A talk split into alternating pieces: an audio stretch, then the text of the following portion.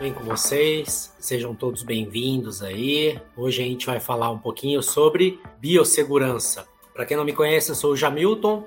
Assim como vocês, eu também sou cirurgião dentista. De manhã eu estou numa cidade, à tarde eu estou em outra, à noite eu venho aqui para casa ou montar aula para o CD concurso ou então montar aula para o ASB concurso. Já deixo a dica aí para vocês aí. Quem não curte a página do Instagram, tá lá. ASB Concursos, são cursos né, voltados para ASB e TSB. Então tem bastante conteúdo bacana lá sobre as matérias voltadas para ASB e TSB. E é bom para gente também, dentista, para a gente lembrar alguma coisa e outra. Todas as aulas lá, quem dá sou eu. Então vão lá, é, ASB Concursos, dê aquela força lá para gente, que ele só está crescendo hoje. Na verdade, não é uma aula hoje, né? Hoje eu vou relembrar vocês, porque todos vocês já sabem isso que eu vou falar de core salteado. Só que para a gente não praticar, a gente acaba esquecendo, o que é normal.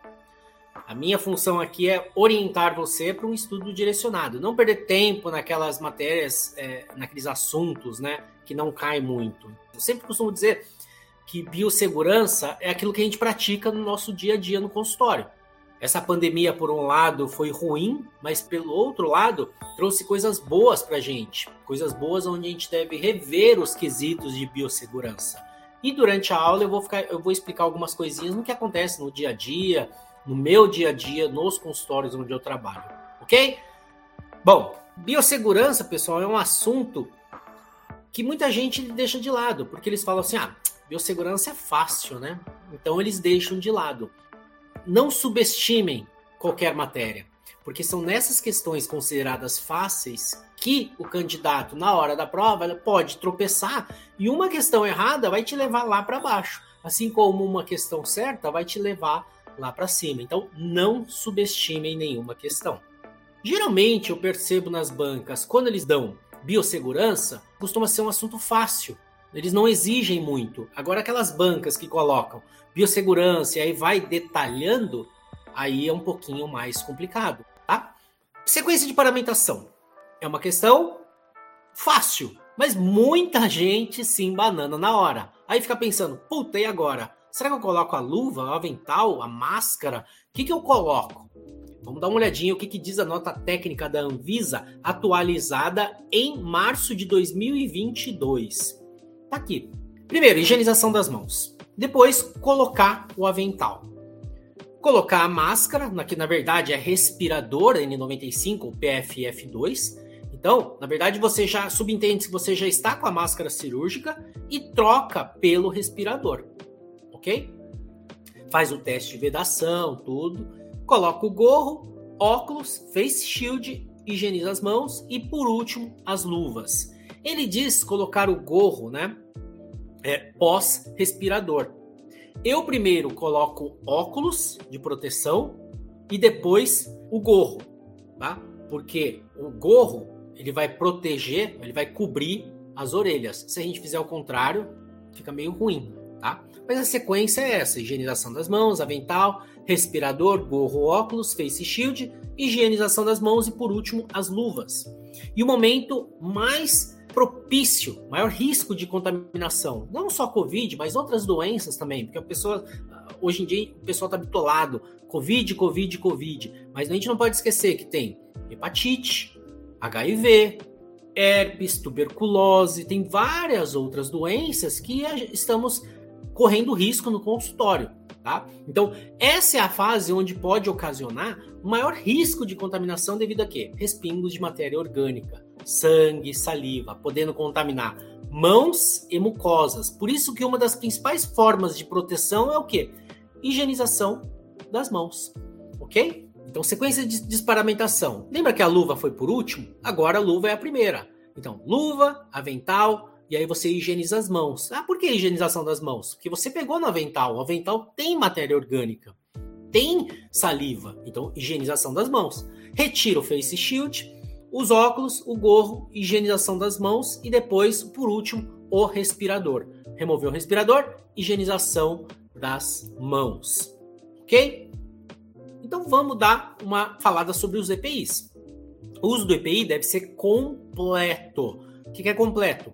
Gorro descartável, respirador N95 ou PFF2 ou equivalente, óculos de proteção, o face shield, o capote, né, ou avental, que tem que ser de manga longa, impermeável, numa gramatura 50, mas 50 é, é grosso pra caramba, é quente pra caramba. Ah, pode ser 30? Pode ser 30, ok? E luvas. E aí ele fala aqui, ó, em situação de escassez, ou seja, na falta de aventais impermeáveis, com gramatura superior a 50, admite-se também o avental de menor gramatura. A indicação do Face Shield é importante porque reduz a contaminação dos demais EPI. Ah, puxa, mas eu não gosto de trabalhar com o Face Shield, é ruim. Não é questão de gostar, pessoal. É questão de proteção. Eu, antes dessa pandemia, todas as cirurgias de siso, implante, eu colocava o Face Shield. Confesso que em outros procedimentos não utilizava. Era só o óculos de grau e o óculos de proteção. E ficando a máscara né, cirúrgica exposta. Veio a pandemia. E o que, que eu fiz? Todos os procedimentos face shield. Antes eu ia para o consultório, ia com a minha roupa normal, colocava o jaleco branco né, de tecido, o avental impermeável por cima e pau na máquina, pá, pá, pá, pá, pá, acabava o procedimento, removia ia para minha casa, tá? Sentava no sofá e babá. Hoje, depois da pandemia, o que, que eu faço? Vou com minha roupa ao trabalho, ao consultório, troco a minha roupa, ponho o pijama cirúrgico e sapato de borracha, aboli avental de pano, aboli touca de pano, troco de roupa, coloco sapato, avental impermeável, todo o óculos, face shield, respirador. Não faço mais atendimento com máscara cirúrgica. Só respirador agora. É o, que é o que recomenda a Anvisa desde 2006 no manual. Quando a gente vai lidar com aerossol, o que, que a gente faz? PFF2 ou N95 e não máscara cirúrgica. Então, abolir máscara cirúrgica. Máscara cirúrgica, quando eu vou fazer uma avaliação clínica, ou então quando eu estou andando no ambiente sem atendimento, mas no atendimento, respirador. Ah, eu troco de respirador todo dia? Não, não troco. Eu uso um respirador na segunda, deixa ele descansar, uso um novo na terça, tá? E aí na quarta eu uso de segunda e na quinta eu uso de terça, ou seja, dando para ele respirar, dar um tempo para ele para poder economizar também, porque o custo da gente é alto, né? Ah, tem forma de armazenar? Tem forma de armazenar. Depois, se vocês quiserem, eu gravo um videozinho, mostro como eu faço na, no consultório, tá? E, e é o que vale. Hoje em dia a gente vê, né, que passou a pandemia, muita gente não se preocupa com isso. Tá com aquela touquinha de pano, orelha para fora, avental de pano, relojão para fora e a luva cobrindo o pulso com o relojão para fora. De que adiantou todo esse cuidado, né? Então a gente vê, né, tem pessoas que não estão nem aí. Então gorro, gorro é uma barreira mecânica, tá? E que deve cobrir orelha. Não é para deixar a orelha de fora lá, bonitão, é o que eu falo, dentro do consultório não é desfile de moda. Dentro do, do consultório, você tem que o quê? Proteger você e a equipe, ok? Calçados, eles protegem a gente contra impactos de queda de objetos, choque elétrico, térmico, agentes cortantes escoriantes, umidade provém de operações de água, respingo de produtos químicos. Os sapatos eles devem ser fechados obrigatoriamente. Prefira sapatos laváveis indicados para ambiente hospitalar. Protetores faciais, que é o Face Shield, tá? Ele protege a face quanto a impactos físicos, partículas volantes e material biológico e produtos químicos, né? Aqueles pedaços de tártaro que voam para todos os lados, restos de material restaurador e por aí vai. Avental, mangas longas com punho de malha ou elástico, abertura posterior, tá? Porque você não pode ter uma abertura na frente, porque senão pode contaminar tudinho. Material de boa qualidade, atóxico, hidrorrepelente, ou, ou seja, que detém a água, né, impedindo a passagem, hemorrepelente, né, que impede ou dificulta a aderência de sangue. Uma coisa muito errada que eu vejo, né, o pessoal faz lá o procedimento com alta rotação, gera aquele aerossol e tudo mais, e aí ele levanta, ele faz assim, ó, com o avental. Pô, pra que ele tá usando avental então, né? Quantas vezes a gente já não viu isso? Ou então naquela ânsia do cara ir embora, ele pega aqui, igual super-homem, abre o avental, esparrama, né? Toda aquela matéria orgânica para tudo quanto é lado. E a gente sabe que o vírus da hepatite B sobrevive em superfície, em temperatura ambiente, por até sete dias. Então, vamos prestar atenção, tá? Ah, mas eu não fazia isso, então comece a fazer a partir de agora, porque é importante para você, para a equipe. Imagine teu familiar lá naquela cadeira. É lógico que a gente quer fazer o melhor e quer proteger. Então, vamos prestar atenção, tá bom? Óculos de proteção protege contra impacto de partícula volante, iluminosidade, radiação ultravioleta, respingo de produtos químicos e material biológico, sangue, saliva, secreção. Deve possuir essa proteção frontal e lateral ser confortável, né? Não ficar machucando aqui. Eu uso óculos, mas hoje já tem aqueles óculos que são sobre os óculos. Você se acostuma tranquilo, ah, mas eu não uso porque eu não me acostumo. É questão de usar e acostumar, ok? Pesa um pouquinho? Pesa um pouquinho. Mas eu prefiro proteção. E aí a gente, a gente acostuma, tá? Boa vedação lateral e transparente e permitir a lavagem com água e sabão e desinfecção quando indicada que, que eu faço com meus óculos de proteção e com face shield? Primeira coisa, lava com água e sabão. Antes de tudo, água e sabão. Vou lá, água e sabão, papapá, lavo o óculos, beleza, seco. Aí eu promovo a desinfecção. Ou eu passo hipoclorito, coloco hipoclorito lá, borrifo hipoclorito e limpo com papel. Tá desinfetado. Ou álcool. Então, um dos dois. O que não pode fazer é o quê? Sujou. Você vai lá e borrifa álcool. Álcool não limpa. Álcool é um desinfetante. Quem limpa é água e sabão. Caiu uma gota de sangue no consultório. O que, que a maioria faz? Pega uma gase, um alquinho, limpou, jogou fora, tá limpo. Tá correto? Não. O que, que tem que fazer? Álcool hipoclorito, ele é inativado na presença de sangue. Então, se você passou o álcool no sangue, não adiantou nada. O que, que você tem que fazer? Pega uma gazezinha com água e sabão, esfrega ali, ó, água e sabão no sangue. Limpou? Limpou. Agora sim você vai promover a desinfecção com álcool ou hipoclorito. Luva de procedimento. Uma barreira física eficaz que previne a infecção cruzada e a contaminação, reduzindo os riscos de acidentes. Utilizar sempre que houver contato com sangue, fluidos corporais e secreções. Lembrando que tem três tipos de luva, né? Temos a luva de látex, que é mais usada, só que ela pode causar uma reação alérgica. Tem as luvas nitrílicas, que é, é de borracha sintética, são excelentes. Excelente resistência ao desgaste, só que é um pouco cara. Mas se bota na balança, será que não vale a pena, por ser mais resistente e de boa qualidade, comprar uma luva nitrílica A de látex? E temos a luva de vinil, que não é muito boa no seu ajuste. Luva de látex do procedimento são utilizados para atividades clínicas e luvas de látex estéreis para procedimentos cirúrgicos não preciso nem falar que tem que ser descartadas a cada paciente, né? E que elas não devem também ser usadas para limpeza geral. Para isso temos o quê? Luva grossa de borracha. Mesmo porque se for usar toda hora uma luva de látex para limpeza, haja grana para gastar. Sendo que aquela luva de borracha você pode lavar, desinfetar e usar 10, 20, 30 vezes, dependendo do estado de conservação. Durante atendimento clínico, a gente não deve lavar as mãos com álcool, né? Por quê? Ocorre a desidratação do látex, aumentando o risco do quê? De perfuração de luva. E hoje a gente sabe que as nossas luvas, né? Quantos de vocês, né? Nós, a gente abre uma caixa de luva é, das, acho que 100, 100 pares, né? 100 ou 50 pares lá na caixa.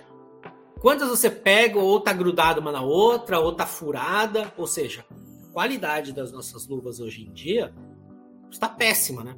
Você paga X, já é caro, e você perde umas, uns 3, 4 pares em cada caixa, ou tá grudada, ou tá perfurada. Quem nunca pegou, né? Eu pego direto. Luva furada, que tá grudada, ou seja, o setor de qualidade dos caras estão a desejar. Luva de borracha, luva de borracha grossa, de cano longo, são utilizados durante o processo de limpeza de artigos, desinfecção de ambiente, superfície, manipulação de instrumentais e equipamentos contaminados, além de economizar muito nas luvas de látex, nitrílica ou vinílica, que não devem ser usadas, e sim luvas de borracha. Então, Ah, puxa, meu auxiliar só usa luva de látex. A partir de hoje, amanhã você compra na loja de um real, que nunca é loja de um real, né? compra as luvas de borracha grossa e cano longo, sempre um pouquinho maior. Se ela usa P, compra M, para não ficar justinha. Então, compra uma luva, né? Geralmente na ponta ela tem aderência, e aí dá para ela falar: a partir de hoje, vai promover a desinfecção, a asepsia do ambiente luva de borracha grossa. Acabou o procedimento? Lava com água e sabão e aí depois pode colocar, passar hipoclorito, álcool e deixar secando para usar no dia seguinte, tá bom? Sobreluva. O que é sobreluva? É material plástico transparente colocado sobre a luva de procedimento, evitando o quê? Contaminação cruzada. Geralmente a gente, quando está trabalhando sozinho, vou fazer uma restauração.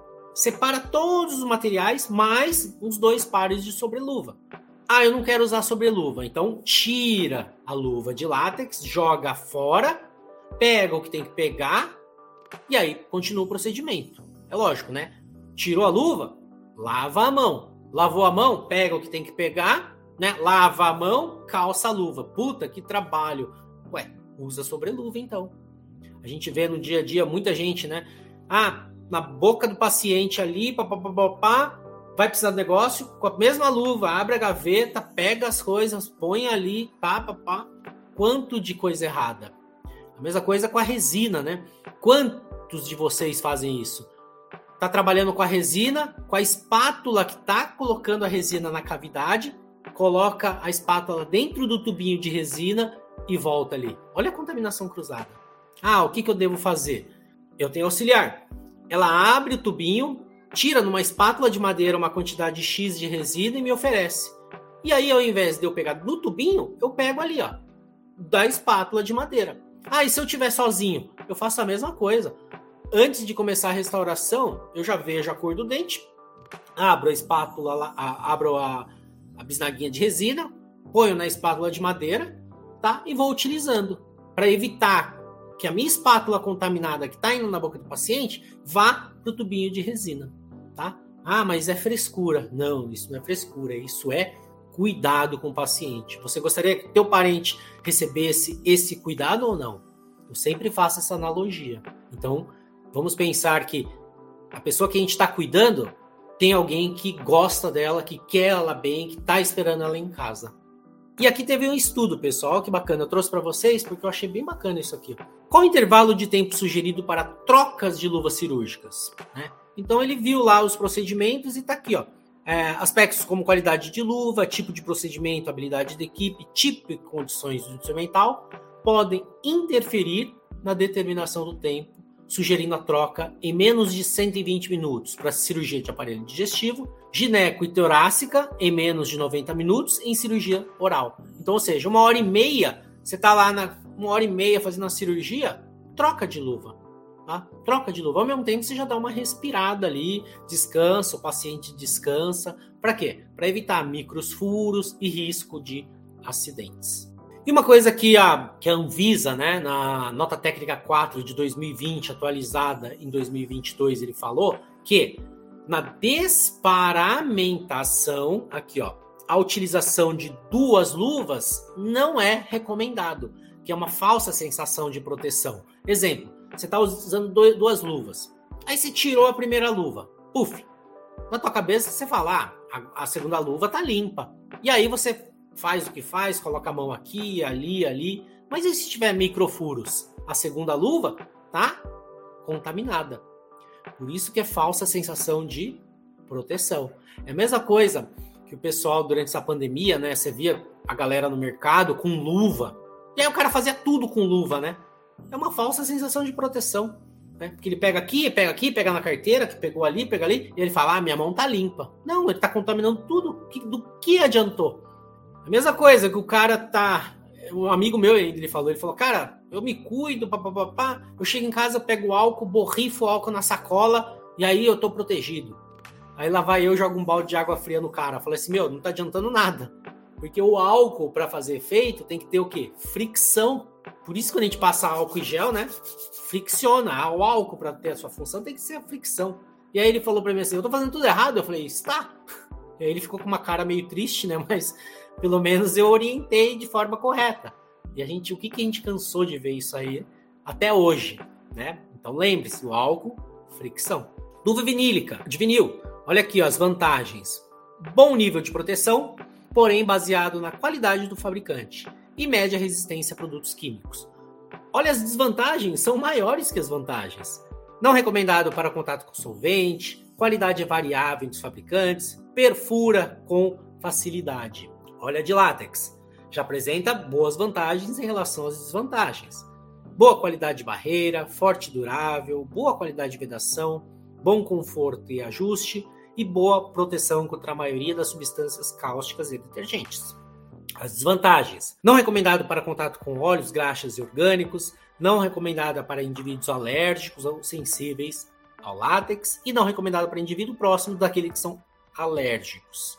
E olha a nitrílica. Quantas vantagens possui? Boa destreza, forte e durável, resistente à perfuração, bom conforto e ajuste, excelente resistência a produtos químicos. Ou seja, será que no custo-benefício não é mais vantagem ter uma luva nitrílica a uma de látex? Então a gente tem que colocar na balança, né? Que já foi provado que a luva nitrílica é bem melhor. E respirador N95 PFF2? Na NR6, a norma reguladora 6, que fala sobre EPI. Os respiradores com classificação PFF2, ele segue a norma brasileira, tá? E europeia e apresenta é, uma filtração de 94%. Já a N95, ele segue a norma americana e apresenta uma eficiência de filtração de 95%. Mas as duas são praticamente iguais. Excepcionalmente devido à demanda por máscara equivalente, com o objetivo de minimizar a contaminação, o profissional deve utilizar face shield, que a gente já sabe, né? É, isso aqui também não é importante. Deve inspecionar visualmente a máscara. Se não for possível realizar verificação da vedação, então colocou o respirador, vedação, clipe nasal, ajuste dos elásticos. Quando é que ela deve ser trocada? Quando você ficar com muito tempo com, a, com o respirador e ela estiver úmida, ou então você está gripado, e, e, quando você está gripado, por ter 94% de filtração, é difícil de você respirar. Geralmente, né, o nariz fica escorrendo e ela fica úmida. E aí tem que trocar é, esse respirador. Quando o clipe nasal já não tem mais aquela eficiência, você tem que estar trocando. Mas de quem que é a função de trocar ou não?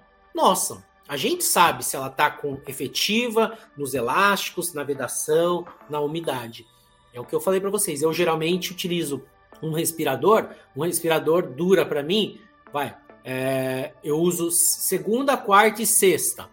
Dura no máximo, vai, duas semanas um, revezando, tá? Então, em duas semanas eu gasto dois respiradores e assim vai. A não ser que eu precise um dia que eu que gere muito aerossol no consultório. Ah, tenho quatro pacientes hoje para atender no posto de saúde. Os quatro eu vou usar o alta rotação. Não tem como. Tu tem que usar o alta rotação. Aí sim, ao final do dia, eu descarto. Mesmo usando o Face Shield. Tá bom? Aí vai de cada um. O profissional de saúde não deve usar máscara cirúrgica sobreposta a N95. Pô, é o que a gente cansou de ver na pandemia isso aí, né?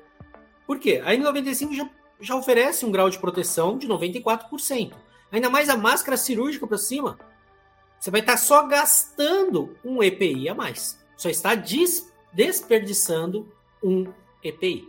Ok? Não tem essa necessidade, já que ele tem o poder de filtração de 94, 95%. Não há necessidade de, um, de, uma máscara cirúrgica. Assim como a gente vê muita coisa errada, o pessoal ele faz aquela, é, aquele xizinho aqui, né? Para ficar bonitinho, mas aí cria aquela abertura lateral. O tempo de uso da máscara N95 PFF2 ou equivalente em relação ao período de filtração continua dispositivo. Deve considerar as orientações do fabricante. O número de reutilização da máscara pelo mesmo profissional deve, deve considerar as rotinas orientadas pelo Centro de Controle de Infecção Hospitalar do Serviço de Saúde. Mas é como a gente não trabalha em hospital e não tem o Centro de Controle de Infecção Hospitalar, vai do nosso bom senso, da nossa ponderação. Respirador N95 com válvula expiratória não deve ser usada, ok? Por quê? Se eu tiver contaminado, estiver usando isso aí com uma válvula respiratória, eu vou estar contaminando quem estiver próximo. Por isso que é proibido, ok?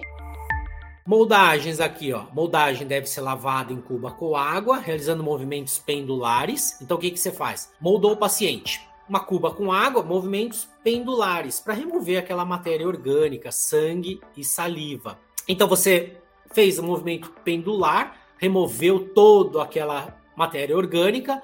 Se for alginato, aspersão com hipoclorito, deixa agir durante 20 minutos, 10 minutos no máximo. Depois remove é, a, a, aquele excesso com uma gase e aí sim está pronto para colocar o, o, gesso e transformar no modelo. O modelo depois você pode também fazer a aspersão em hipoclorito durante 10 minutos. De acordo com a Anvisa 2020, durante o período da pandemia de Covid-19, olha aqui já Covid aparecendo aqui, ó. É, é uma medida a ser tomada no atendimento odontológico para minimizar a geração de aerossóis, gotículas, respingos salivares e de sangue. Vamos ver o que, que diz é, a nota técnica da Anvisa. Olha aqui, ó. Colocar o paciente na posição mais adequada possível, utilizar sucção aspiração de alta potência para reduzir a quantidade de saliva na cavidade bucal e estimula a tosse, além de isolamento absoluto sempre que possível. Para quê? reduzir a dispersão de gotículas e aerossóis. Evitar o máximo o uso de spray, né, da seringa tríplice na forma de spray, acionando os dois botões simultaneamente. Recomenda-se utilizar dispositivos manuais, como as curetas, né, para remoção de lesão cariosa, evitando assim o alta rotação, e curetas periodontais para raspagem. Preferir a técnica quimio-mecânica se necessário, e não utilizar aqueles aparelhos que gerem muito aerossóis, como jato de bicarbonato e o ultrassom. Isso aqui quem é que diz? A nota técnica da Anvisa 4 de 2020, atualizada em março de 2022, esse ano. Então, mesmo com a vacinação de profissionais da população, de indivíduos acima de 5, a medida de prevenção e controle precisam ser intensificadas para evitar ou reduzir o máximo a transmissão do vírus, mesmo porque não tem só Covid, como eu já falei hepatite, que é muito perigoso, principalmente a B, HIV, tuberculose, gripe e por aí vai. Então aqui, a diferença entre respirador e máscara cirúrgica. Respirador é um EPI que cobre boca e nariz. Proporciona uma vedação adequada, ou seja, respirador, e ele tem o poder de filtração de 94 ou 95%, tá? Já a máscara cirúrgica é uma barreira de uso individual, que cobre nariz e boca, proteger o trabalhador de saúde e tudo mais. Não protege adequadamente usuários em relação à patologia transmitida por aerossóis, pois, independente da sua capacidade de filtração, a vedação do rosto é precária nesse tipo de máscara. Isso aqui, o manual da Anvisa de 2006 já fala isso aqui. E por que, que a gente sempre usou máscara cirúrgica? teve que ter uma pandemia para mudar os nossos hábitos. Assim como eu mudei. Máscara cirúrgica não. Eu uso respirador PFF2. Ah, puxa, mas é caro. Mas e para tua saúde? Será que não é importante? Então é esse feeling aí que a gente tem que ter, tá bom? A máscara cirúrgica não é considerada um EPI, ok? E a diferença entre PFF2 e N95 a gente já falou, né? PFF2 ele segue a norma brasileira e europeia e o poder de filtração de 94. Então a diferença é essa.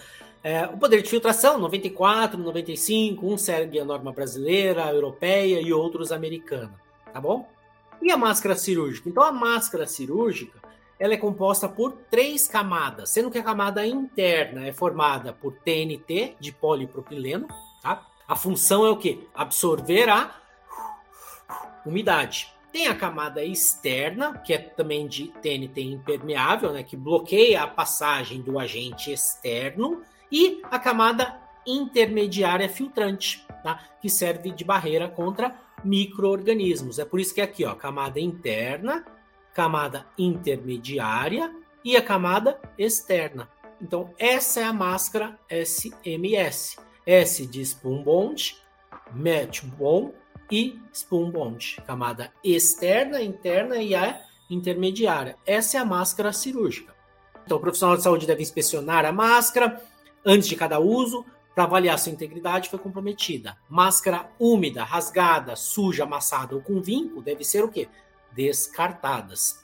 As máscaras usadas por período maior ou por um número de vezes maior que previsto pelo fabricante pode não cumprir os requisitos, é o que a gente já tinha falado. O tempo de uso da máscara em relação ao período de filtração deve considerar as orientações do fabricante. Tem que verificar se o elástico está bem preso, se o clipe nasal está legal, se a vedação está boa, se ela não apresenta umidade. Se todos esses eventos estiverem bons, pode sim estar usando, desde que haja o revezamento, ok? Agora, quando algum item desse já tiver, não tiver legal, o elástico já não estiver cumprindo, você tem que ficar toda hora apertando o clipe nasal, então está na hora de descartar esse respirador. E o que vem a ser o detergente enzimático? Ele é um saneante que ajuda na remoção de quê? De matéria orgânica e vai facilitar na limpeza manual ou automatizada, ok? Ele possui algumas proteínas, né, que vão interagir. Exemplo, ele tem a protease que vai interagir com a proteína, ele tem a amilase que interage com amido, carboidrase que interage com carboidrato, lipase que interage com lipídios e assim vai. No ambiente odontológico e também comercial, né? Tem aí no mercado com três enzimas, que é, se não me engano, da Asfer, tem de quatro enzimas, que é da Riosime, tem cinco enzimas que é da e por aí vai. Para gente no consultório, um de quatro enzimas já está excelente, tá? Então, detergente enzimático, uso exclusivo em material médico hospitalar e não em superfície. Ele não é um desinfetante, tá? Ele não é corrosível, ele é tóxico, ele é biodegradável. O que é biodegradável? Você pode é, é, é, jogar no ralo ali da pia, que não tem nenhum problema quanto ao meio ambiente. Não deixa mancha no instrumento e não faz espuma. A gente tem aquela sensação, né, de tudo que faz espuma é bom. A gente tem essa coisa aí com a gente, né? Quantas pessoas não utilizam Limpol, veja, é, no consultório? Não pode. Detergente de cozinha não é feito para detergente, para limpeza de instrumental, ok? Tem detergente certo para isso. Uma porque ele não tem essas enzimas. Promove muita espuma. Você gasta muita água para remover. E durante a remoção você não enxerga o que você está limpando pela espuma, né? Por isso que esses detergentes Limpol, isso e aquilo, não é utilizado para equipamento odontológico. Tanto é que o detergente enzimático, ele não faz espuma. Por quê? Porque você tem que visualizar. Consequentemente, você gasta menos água. Você consegue ver onde você está limpando. Tá bom? Solução feita com enzima capaz de dizimar micro-organismos presentes em restos de material orgânico. E a limpeza dos instrumentais, né? É um procedimento que visa única e exclusivamente remoção de quê? Sujidade. Ele não elimina micro-organismos, tá? Ele vai eliminar sujidade, tá? Obrigatório o uso de IPI, avental de vinil frontal, avental descartável, luva de cano longo, gorro, óculos, máscara, face shield. Então, o material sujo deve ser encaminhado ao centro de material esterilização, ou expurgo, ou área suja do teu consultório, para promover a remoção dessa sujidade o mais rápido possível. Eu sempre falo, pessoal, qual é a etapa mais importante da esterilização? Limpeza. Se você falhou na limpeza, vai falhar em todo esse processo, tá? Exemplo, você não limpou direito, tem um sangue ali no, no instrumental, foi para autoclave. Ah, matou já todos os micro-organismos. Não. Aquele sangue presente no instrumental ele vai formar um biofilme, né? É um aglomerado bacteriano resistente a, a, resistente à autoclavação e materiais químicos. Ele forma uma carapaça que protege contra todos os tipos de métodos químicos ou físicos e pode promover o quê? A disseminação de microorganismos e, consequentemente, contaminação cruzada. Por isso que é importante limpeza. É o passo mais importante da esterilização, ok? Então, a limpeza do instrumento é um processo de remoção de sujeira, matéria orgânica, de artigos ou superfícies. Ele é realizado de duas formas: manual, né? água, sabão, detergente, ação mecânica, fricção com escovas, tá? Ou então limpeza automatizada, né? Através de ondas mecânicas e, e jatos de água, ok? Aconselha-se realizar a limpeza dentro de uma cuba com água e detergente para reduzir a possibilidade de respingos e, com isso, uma possível proliferação de micro-organismos no ambiente e formação de aerossol. Pegou a escovinha né, de cabo grande e foi lá, ó, promoveu a limpeza mecânica nos instrumentais. Se você coloca ele aqui em cima, começa, né, vai estar tá espirrando ali e contaminando toda a tua área, tá? O que, que é esterilização? Esterilização é a eliminação total de todos os micro-organismos, bactéria, fungo, protozoário de uma determinada área, principalmente os esporos bacterianos. Lembrando, a estufa, né, esterilização por calor seco através de estufa, foi proibida em todo o território nacional através da RDC 15 de 2012. Então, não é permitido o uso de estufa. Quem é mais velho aí, né? Eu usei muita estufa, não que eu seja velho, mas eu já usei. Mentira, só assim.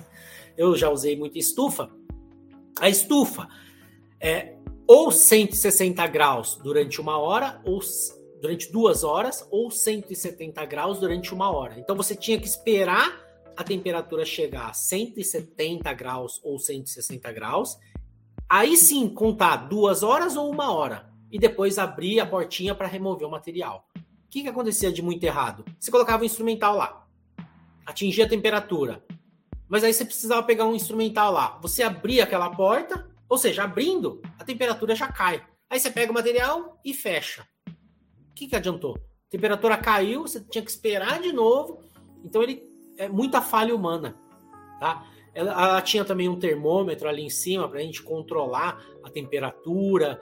Então, assim, é, era possível de muitos erros ali. Então, por isso que a estufa foi banida e só temos autoclave agora, que é muito bacana. E autoclave tem dois tipos também, né? A gravitacional, que a gente usa no consultório, e a pré-vácuo. Então tá aqui, ó. Autoclave por gravidade, né? A gravitacional que a gente usa, né? é, 121 graus Celsius, 1 atm de pressão durante 20 minutos e autoclave por alto vácuo. Ah, o que, que é essa alto vácuo aí? Essa autoclave por alto vácuo, ela tem uma bomba de vácuo acoplada. Então, o que, que essa bomba de vácuo faz? Ela remove o ar dentro da autoclave. Remove o ar, injeta vapor. Remove o ar, injeta vapor. Tá? Então, a função dessa autoclave de alto vácuo é remover o ar presente na autoclave, porque quanto menos ar tiver, melhor. Por isso que quando nessas autoclaves de alto vácuo, ela tem muito em ambiente hospitalar. Acaba o ciclo, você abre a portinha, tá seco. Já por gravidade não, você tem que abrir a porta para secar os instrumentais, né? Autoclave gravidade, 121 graus Celsius, 1 atm de pressão durante 20 minutos. E por alto vácuo, 132 graus Celsius, 2 atm durante 4 minutos, tá? A estufa é banida, mas eu coloquei só para vocês verem, ó. 160 graus durante duas horas e 170 graus durante uma hora.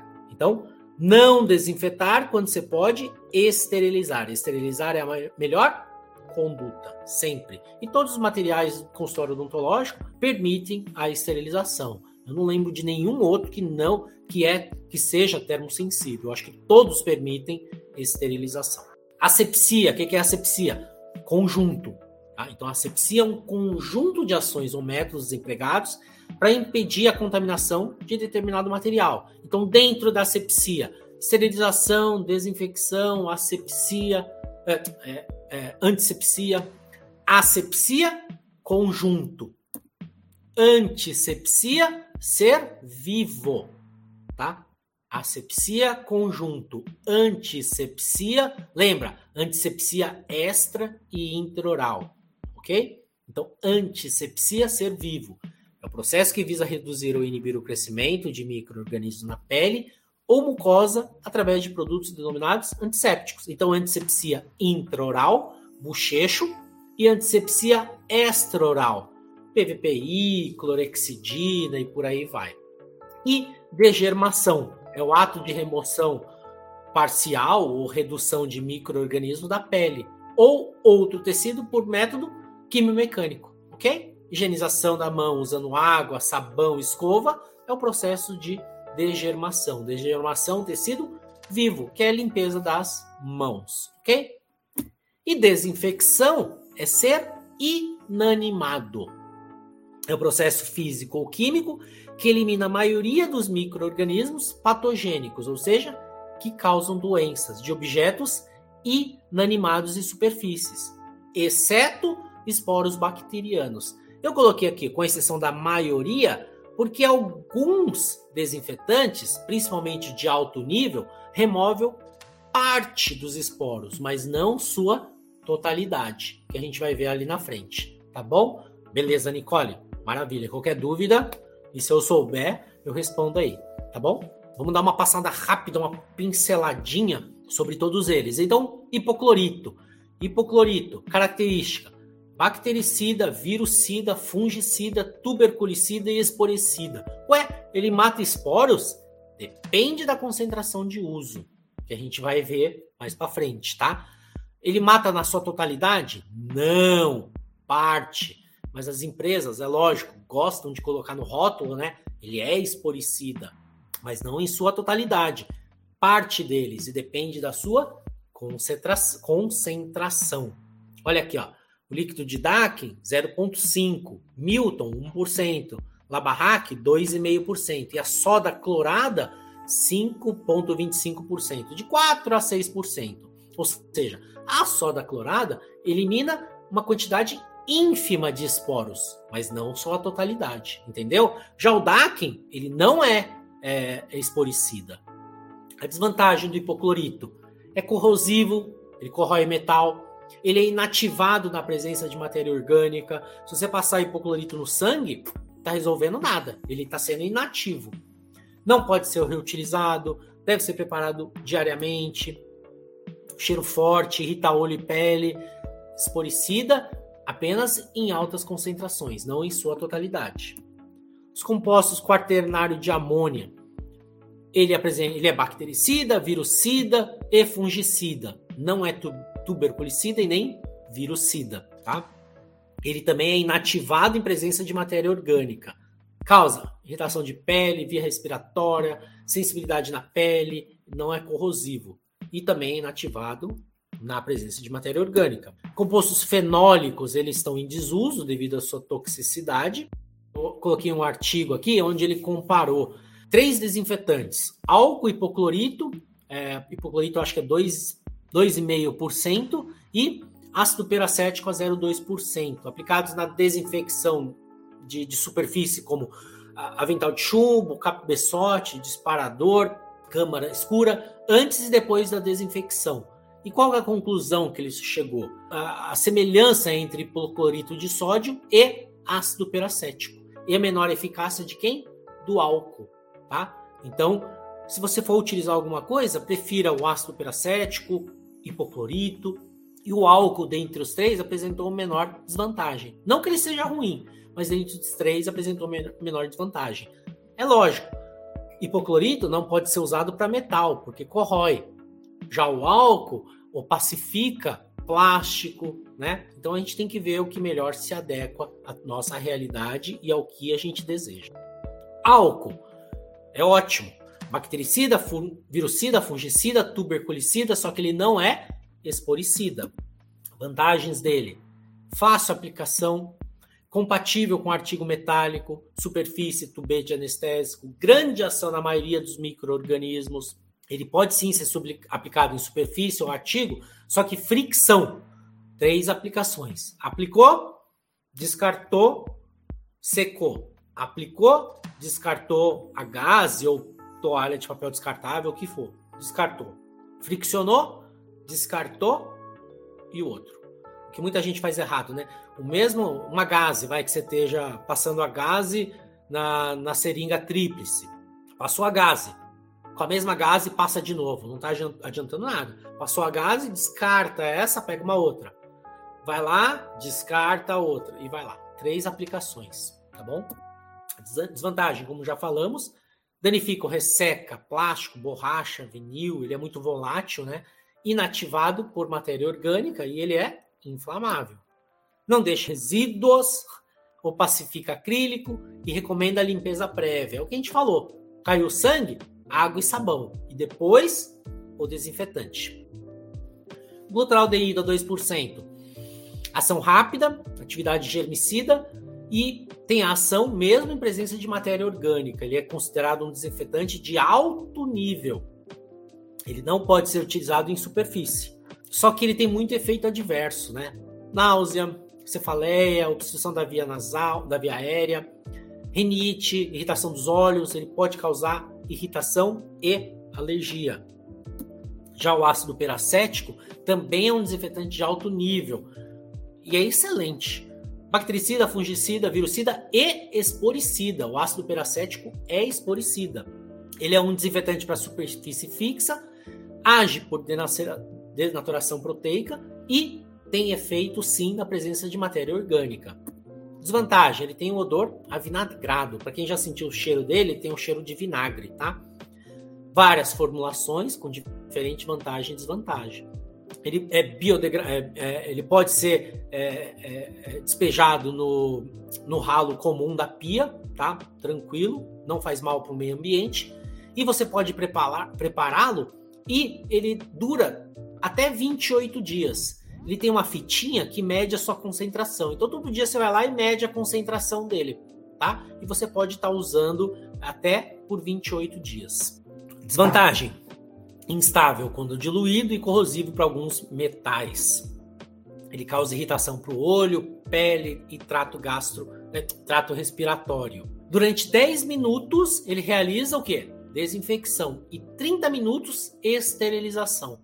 Nossa, o ácido peracético ele promove esterilização. Uhum.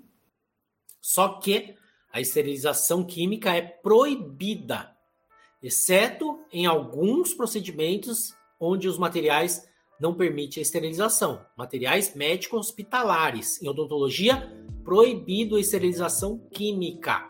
Ok? Mas o, o ácido peracético permite a esterilização tá? por 30 minutos submersos. Em alguns equipamentos médico-hospitalares, tem umas exceções aí, tá? Ele é considerado um desinfetante de alto nível. Olha aqui, ó, antigamente, o que os manuais propunham? O glutaraldeído a 2%, ele permitia sim a esterilização química, tinha que deixar totalmente submerso durante 10 horas. E o ácido peracético a 30 minutos. Então, para você promover uma, uma esterilização química, olha o trabalho, ó. Colocar a solução em recipiente plástico em um volume que permita a total imersão do artigo. O artigo limpo e seco deve ser mergulhado por 30 minutos. Depois de 30 minutos, retirar o artigo da solução utilizando uma pinça ou luva estéreo. Em seguida, enxaguar em solução fisiológica estéreo ou água esterilizada ou secar com compressa estéreo acondicionar os artigos em envelope estéreo ou em caixa metálica estéreo e guardar em local que promova bom isolamento do meio externo. O isolamento dos artigos do meio ambiente deve garantir a durabilidade da esterilização. Ou seja, você acha que é um método fácil de fazer esterilização química? Muito difícil. E outra, você tinha que ter muito cuidado. Então a esterilização química é proibido, exceto em alguns procedimentos médicos hospitalares. Em odonto, não pode. Nem glutaraldeído, nem ácido peracético.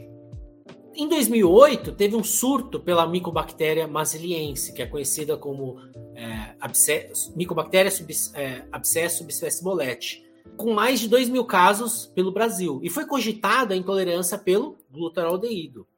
Aí, a Anvisa publicou a RDC 8, onde no artigo 2 ele fala assim, ó, é proibido a esterilização química por imersão.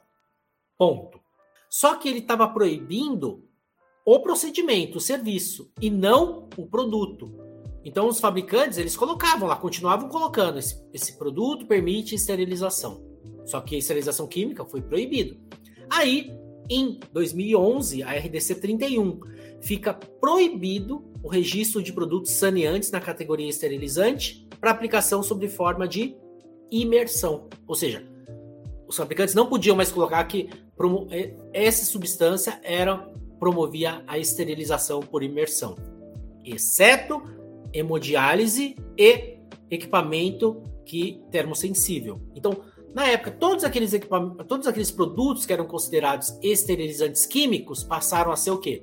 Desinfetantes de alto nível, entre eles glutaraldeído, ácido peracético. Só que o único pode que permite a esterilização química é o ácido peracético durante 30 minutos. Só que é médico hospitalar, odonto proibido. Mesmo porque odonto é mais fácil a gente fazer esterilização do que a esterilização química.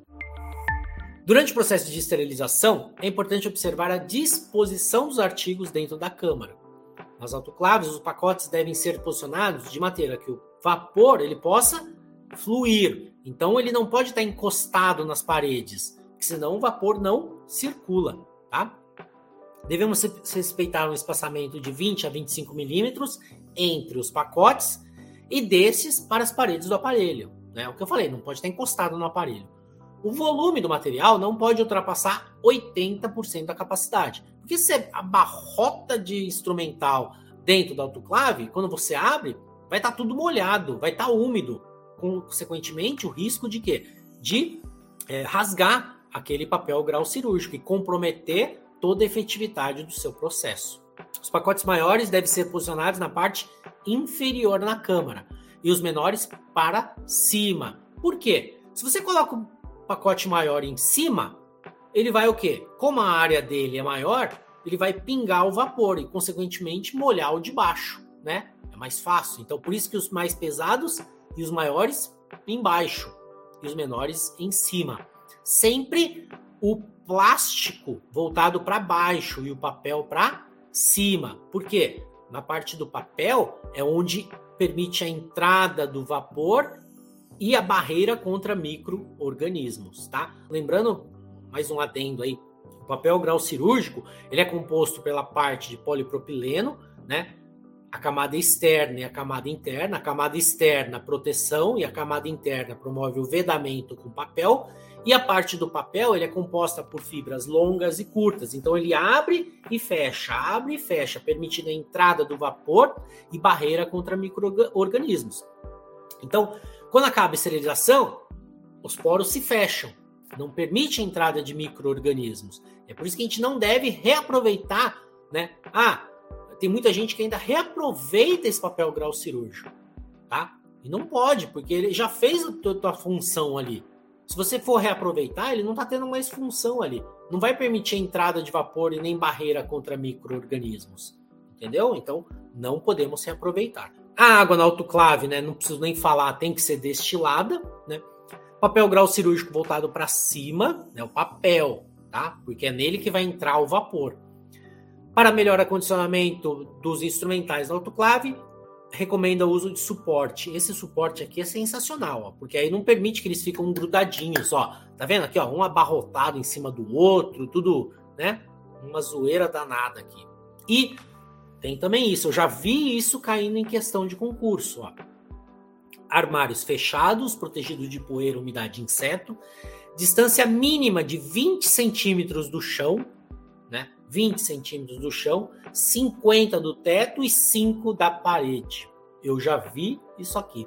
Por que, que não pode estar encostado na parede? Se der alguma umidade, toda aquela umidade vai transmitir para os instrumentais, aquele bolor, aquele mofo, né? Então não pode estar encostado no chão, tem que estar 20 do chão, 50 do teto e 5 centímetros da parede. Vamos falar um pouquinho rápido aí de materiais pérfuro cortantes. O que acontece quando você se acidenta? Pérfuro cortantes. Então, acidente com material pérfuro cortante deve ser tratado como caso de urgência. É iniciado o mais breve possível através da profilaxia pós-exposição. Essa profilaxia pós-exposição não é totalmente eficaz. Tanto é que o médico do trabalho ele fala sobre isso. Todos podem tomar a medicação? Não vai ser avaliado pelo médico do trabalho. Então, o manuseio dos instrumentos pérfuro-cortantes deve receber especial atenção, pois são a principal via de infecção dos profissionais de saúde. Então, tem que tomar cuidado. E o que a gente faz para evitar? Prevenir.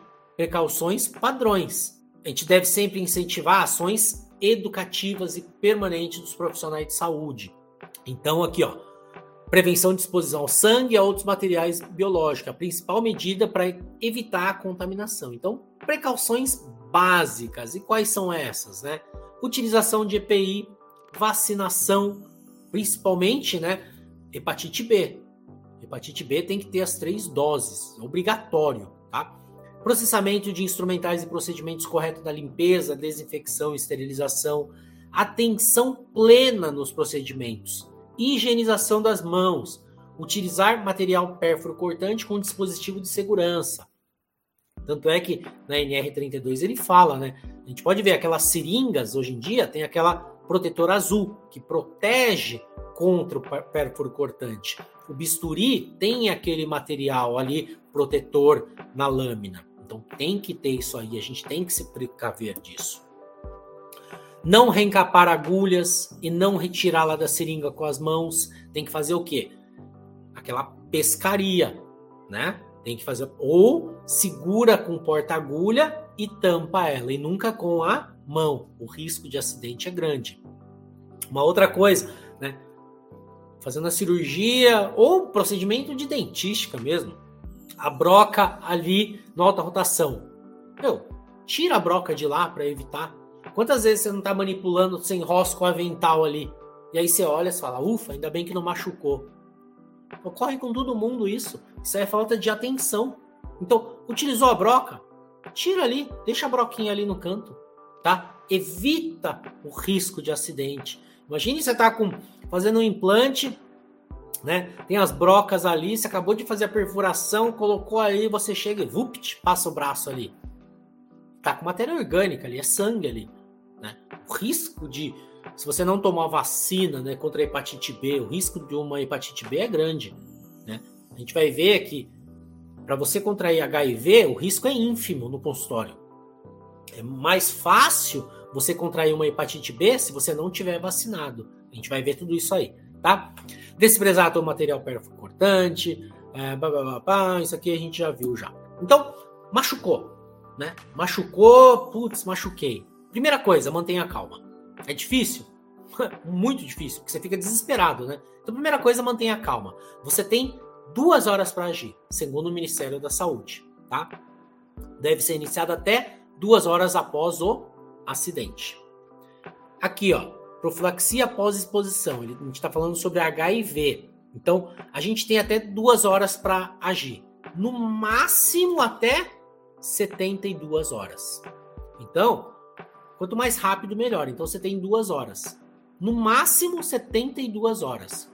E dependendo, se o médico do trabalho falar, ó, porque depende da medicação, depende da quantidade de sangue, da onde foi e tudo mais, você vai tomar medicação durante 28 dias, tá? Durante 28 dias. Traz efeito colateral? Muito, tá? Dor de cabeça, náusea, enjoo, palpitação, é 100% eficaz? Uh -uh. É por isso que o médico do trabalho vai avaliar é, todos os fatores para ver se compensa esse efeito colateral, né? Vai compensar, tá? E outra, o cara tá tomando um remédio, quarto dia, quinto dia, tá enjoado, ele fala: "Puta, eu vou tomar esse remédio por 28 dias, eu vou sentir tudo isso?" E a maioria abandona, tá? Então tá aqui, ó é, preferencialmente até duas horas, né? Em até 72 horas para o vírus do HIV. Para hepatite B, a mesma coisa, ó, dentro das primeiras 24 a 72 horas também para hepatite B. Beleza, mantenha calma, tem até duas horas para agir. Vai lavar exaustivamente com água e sabão, né? O ferimento ou a pele exposta ao sangue, e se for mucosa, soro fisiológica ou água em abundância. Não provocar sangramento do local e nem da área lesada. Pode usar antisséptico? Sim, pode usar PVPI, pode usar o álcool. Não é recomendado o uso de agentes cáusticos ou injeção de antissépticos. Isso aqui eu já vi cair em concurso, tá? Ah, machuquei, eu vou é, causar ferimento maior, vou usar injeção de antisséptico. Não pode. Beleza, lavou? Você vai dirigir ao quê? Ao centro de referência é, do atendimento de acidente, geralmente ao hospital, né? Onde você vai preencher o CAT, que é comunicação de acidente de trabalho. A notificação do acidente tem que ser registrado, ok? São 58 itens que devem ser preenchidos aqui. A, a indicação do uso de, de retroviral é o médico que vai definir se você vai tomar ou não. Depende do que isso aí? Do tipo de material biológico. Se se contaminou com o quê? Sangue, né? saliva, com pus, o tipo de exposição, o tempo decorrido entre a exposição e o atendimento, a condição do paciente. O paciente era usuário de droga, o paciente tinha muitos parceiros sexuais, né? Foi aonde? Foi em veia? Foi em artéria? Né? Estava fazendo uma raspagem e pegou uma quantidade ínfima de sangue? Você estava fazendo uma cirurgia e aí é, você se cortou com um bisturi que estava cheio de sangue? Então, tudo isso vai ser avaliado. Então, o acidente mais grave são aqueles que envolvem o quê? Maior volume de sangue. Então, lesão profunda, presença de sangue visível, acidente com agulha na veia ou artéria, acidente com agulha de grosso calibre, tá? E é lógico que o cara que se machuca, ele vai passar por um aconselhamento, né? um acolhimento, porque a cabeça do cara fica a mil. Depois disso, vai obter do paciente fonte uma anamnese detalhada sobre o hábito de vida, transfusões, uso de droga, vida sexual é, e tudo mais. Tua carteira de vacinação tem que estar em dia, tá? principalmente porque ele vai ver vacina contra hepatite B e tudo mais. Né? O médico vai coletar amostra de sangue sua e do paciente fonte.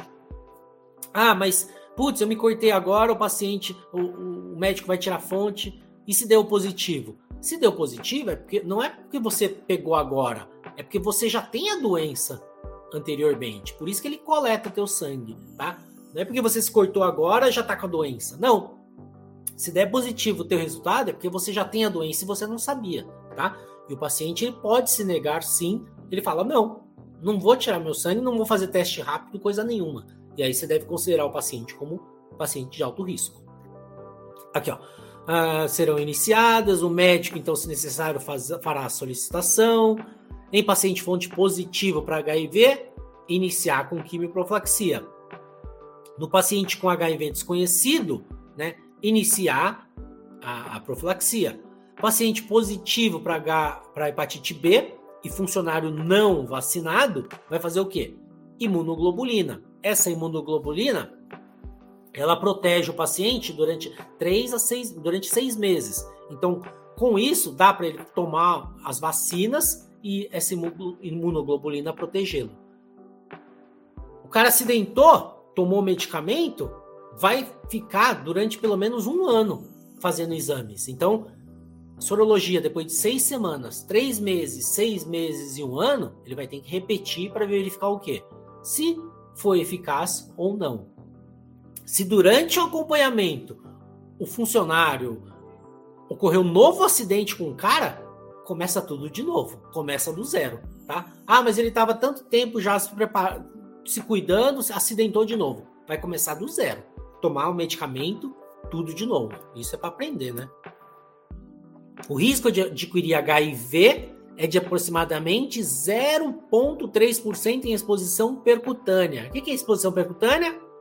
Lesão provocada por acidente com material pérfuro cortante. Então, quando você se corta, olha o risco de adquirir HIV: 0,3%, é muito baixo.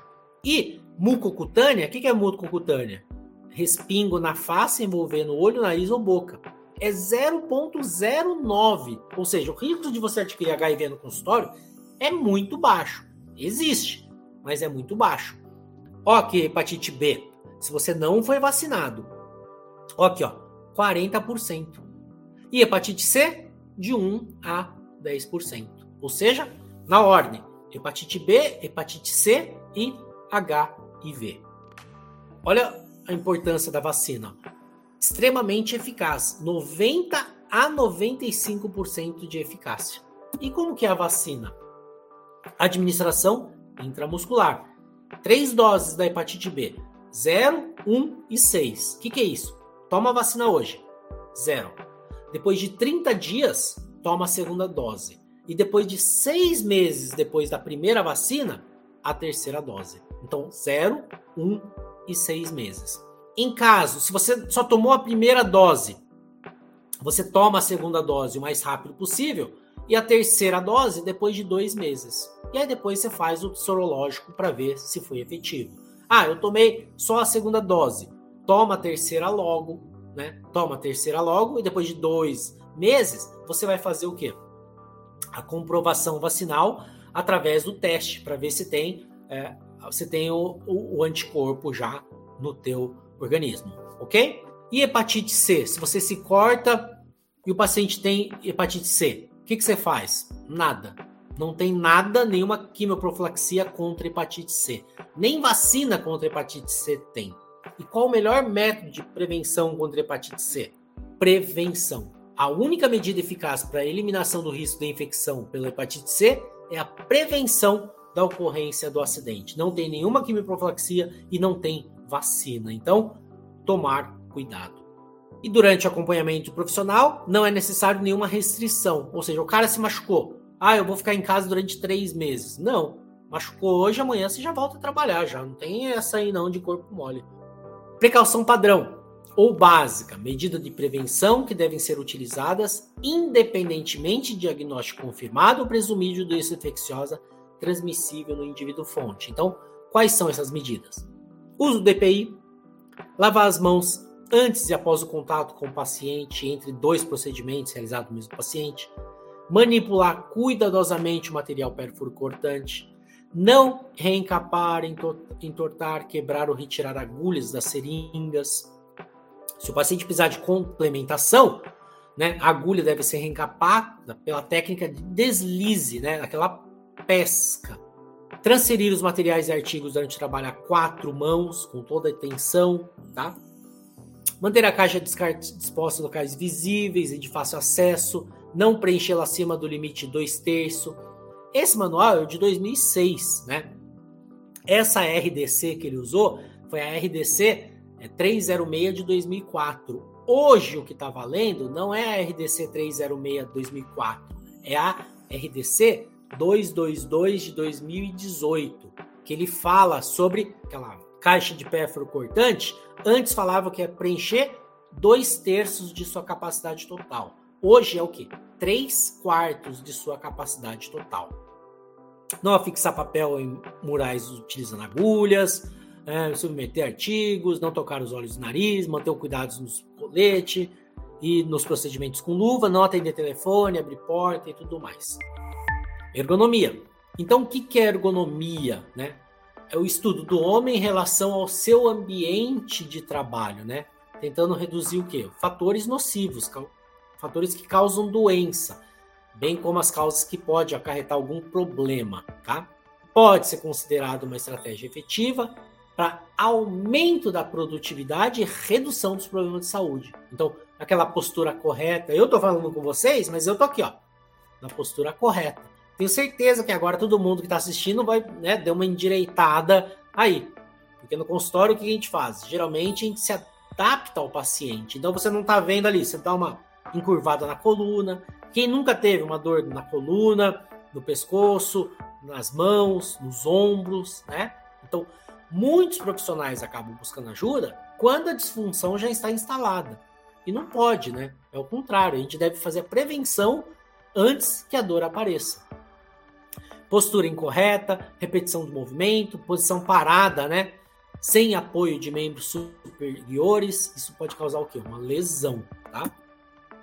Então a gente deve incluir na rotina os procedimentos de ergonomia. Então é o que eu falei, a prevenção é sempre a melhor escolha.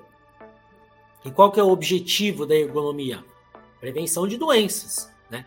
Um ambiente de trabalho adequado, seguro, saudável, diminui o gasto de tempo e aumenta a produtividade, diminui o estresse físico e mental, tá? E quais as lesões mais comuns? Tenho certeza que todo mundo aí pelo menos tem uma. Postura desconfortável é assimétrica, né? Então, segundo a pesquisa, então, cervical, pescoço, costas inferior e costas e coluna lombar, costas superior, médio ombro direito, esquerdo e bacia. Então, algum aí tem. eu tenho nas minhas costas, né? Acidentes mais comuns à equipe. Ó a falta de ergonomia aqui, ó. Bater a cabeça no refletor. Ferimentos com as pontas que estão inseridos na peça de mão, que a gente tinha falado lá atrás. Tropeço na mangueira. Por que você está tropeçando? A disposição está errada dos equipamentos. Por que você está batendo a cabeça? A disposição do refletor está errada. Por que você está se machucando com a ponta? Porque você deixou lá.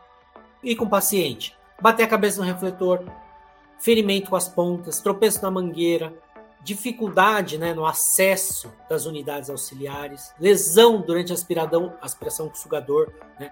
O auxiliar vai lá e aspira a bochecha do cara com aquele sugador de vácuo, né? suga até a alma do cara. Queda de instrumental em cima do paciente. Tudo isso é o quê? É forma ergonômica errada. E como que o mocho deve estar disposto? A altura do mocho deve, o paciente, deve, o profissional deve sentar com o fêmur paralelo ao solo, permitindo que a circulação de retorno processe naturalmente. Encostos deve promover o quê? Ajuste de altura e profundidade. Né? Alguns mochos não possuem encosto.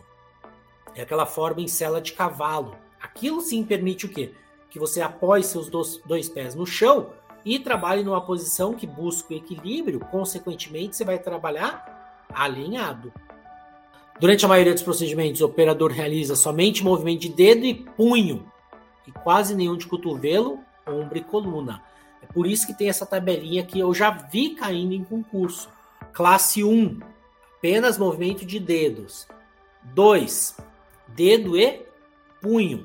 Exemplo, numa preparação cavitária.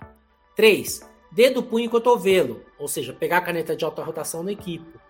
4, de todo o braço abrir a gaveta além do círculo funcional. E 5.